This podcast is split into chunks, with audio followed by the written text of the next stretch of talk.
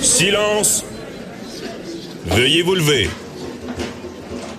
La cour présidée par l'honorable François-David Bernier est déclarée ouverte. Entrez dans les coulisses de la justice. Écoutez, vous serez pas jugé. Ils appellent à la barre les acteurs de l'actualité. Oui, votre honneur. Avec François-David Bernier. Avec François-David Bernier. Avocat à la barre. Cube Radio. Bonjour, bienvenue à l'émission ce matin. Euh, encore une fois, en entrée d'émission, je vous rappelle qu'il y aura tout à l'heure les, les questions du public à 10h30. On veut euh, vous entendre, vous lire, vous écouter. Donc 187 827 2346 c'est pour nous appeler. Euh, ensuite de ça, pour nous écrire, ben, il y a toujours le Facebook de Cube Radio ou encore le courriel studio à commercial Cube Radio, euh, euh, studio à commercial cube.radio, pardon. Euh, et pour vous aujourd'hui, ben, dans l'actualité judiciaire, on va faire le tour. une nouvelle qui, qui en partant marquante. Bon, tous les parents vont, vont, vont, vont se poser des questions sur cette nouvelle. Un bébé de quatre mois meurt écrasé par une voiture à Boucherville. Histoire terrible. En quelques secondes, la vie de certaines personnes ont basculé, des parents en particulier. Bon, euh, toutes mes sympathies aux parents. Partant, c'est euh, tragique ce qui est arrivé. Là, je peux même pas m'imaginer. Un bébé de quatre mois qui est mort tard mercredi soir après qu'un automobiliste l'ait heurté en effectuant une manœuvre de recul. Euh, c'est dans le stationnement d'un cinéparc de Boucherville que ça s'est passé. et là, on n'a pas tous les détails. On sait que c'était la fin de la représentation. Le bébé était dans une petite tente, tu sais, les petites tentes de plage là, où est-ce qu'on on peut coucher un, bébé là s'il fait soleil ou si on veut qu'il soit à l'abri, à, l'abri seulement des intempéries. On s'entend là parce que euh, ce n'est pas une, place que l'enfant est protégé. C'est comme si on le laissait dehors, le couché par terre, euh, malgré qu'il y a une tente. Euh, c'est pas en, voiture, ça doit c'est pas très haut ces tentes-là, là, c'est pas facile à voir. Mais euh, on se pose des questions, on n'a pas tout le détail. Mais moi, je suis là en analyse pour vous expliquer est-ce que ça pourrait être un cas de négligence criminelle. causant la mort, je veux dire, c'est, on s'entend que je veux pas chercher des coupables, mais comment ça, ce genre de choses-là arrive. Et là, pour vous expliquer, pour qu'il y ait des cas de, négligence criminelle, ça peut être soit les parents, euh, là, selon les circonstances, est-ce que, puis là, c'est toujours les mêmes règles, est-ce qu'une personne euh, raisonnable, euh, raisonnablement conçue, un parent, laisserait son enfant comme ça par terre? S'il y a des véhicules autour? Là, on j'ai pas le détail. Est-ce qu'il y avait des véhicules proches? Et euh, on prend toujours le critère de la personne raisonnable pour dire euh, est-ce qu'il ferait ça? Et est-ce que c'est un, comportement, on le dit, est-ce qu'il engage notre responsabilité criminelle pour euh, la, la, négligence criminelle causant la mort? C'est vraiment un comportement qui est déréglé, là, qui est téméraire. Un parent ne ferait pas ça. Bon, euh, on se pose la question est-ce qu'il y avait un véhicule proche et la, tente était là? Ce qu'on dit, c'est qu'on ramassait les chaises pour s'en aller. Le véhicule aurait reculé sur la tente. Donc, est-ce que c'est de la négligence criminelle? On verra avec l'enquête, parce que là, on va enquêter, on veut savoir qu'est-ce qui s'est passé. Euh, c'est le genre de choses qu'on veut pas qu'il arrive au Québec.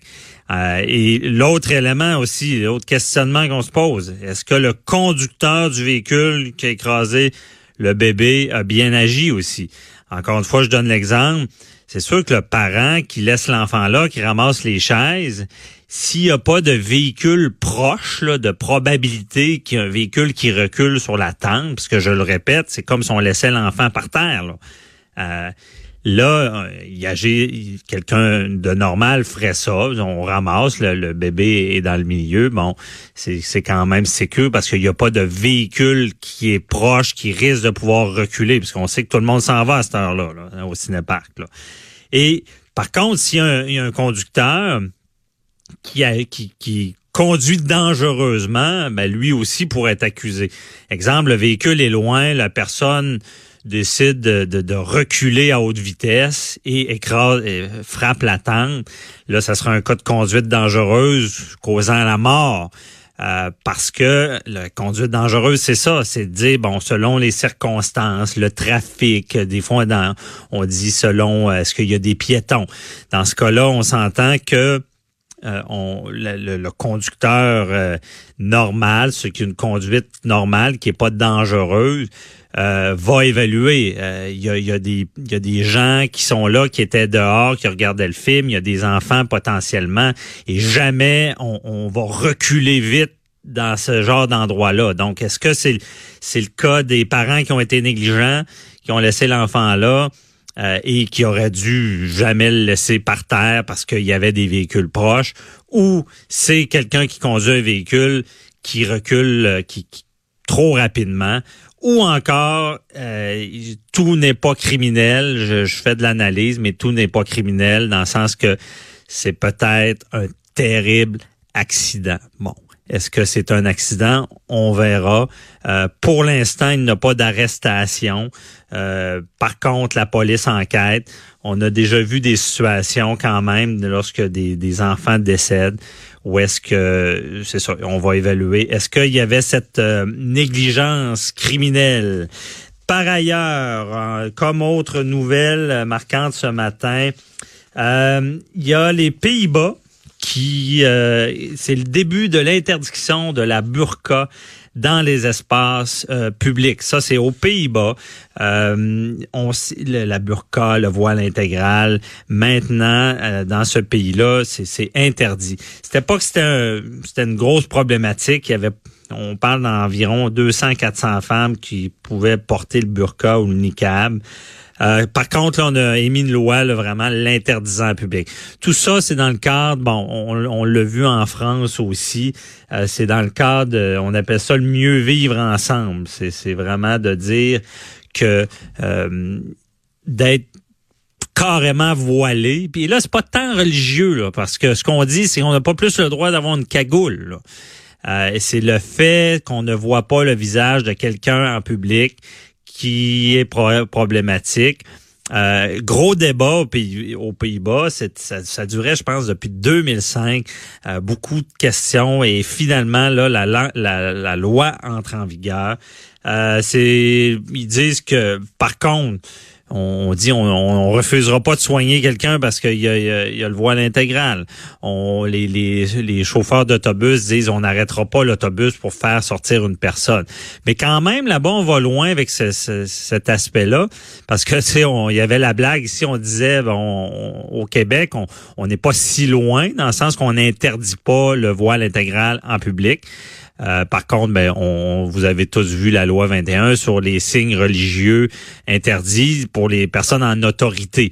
Là, on disait, on va appeler la police si quelqu'un, si quelqu'un en autorité a un signe euh, religieux. Non, on savait que ça allait pas jusqu'à appeler la police. C'est vraiment l'employeur qui doit réagir et blablabla. Bla, bla. Bon. Par contre, aux Pays-Bas, pour ce genre d'interdiction-là, si euh, la police peut être appelée et il y a des amendes, il y a, il y a une loi pour régir ça. Et on se rappelle qu'en France, ça fait longtemps que le, débat avait été fait, c'est interdit également. Donc, tous des débats euh, à venir. Je pense, pense pas qu'au Québec, on, est rendu là, puis que c'est une problématique, mais on en, a déjà parlé avant la loi 21. Il y avait des projets de loi.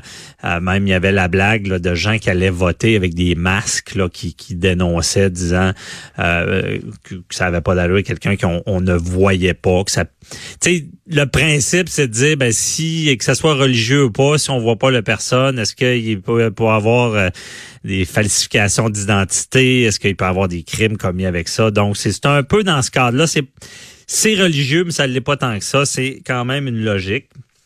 Euh, ensuite, euh, comme autre nouvelle qui, nous frappe ce matin, c'est euh, c'est pas facile toujours à être propriétaire d'immeubles.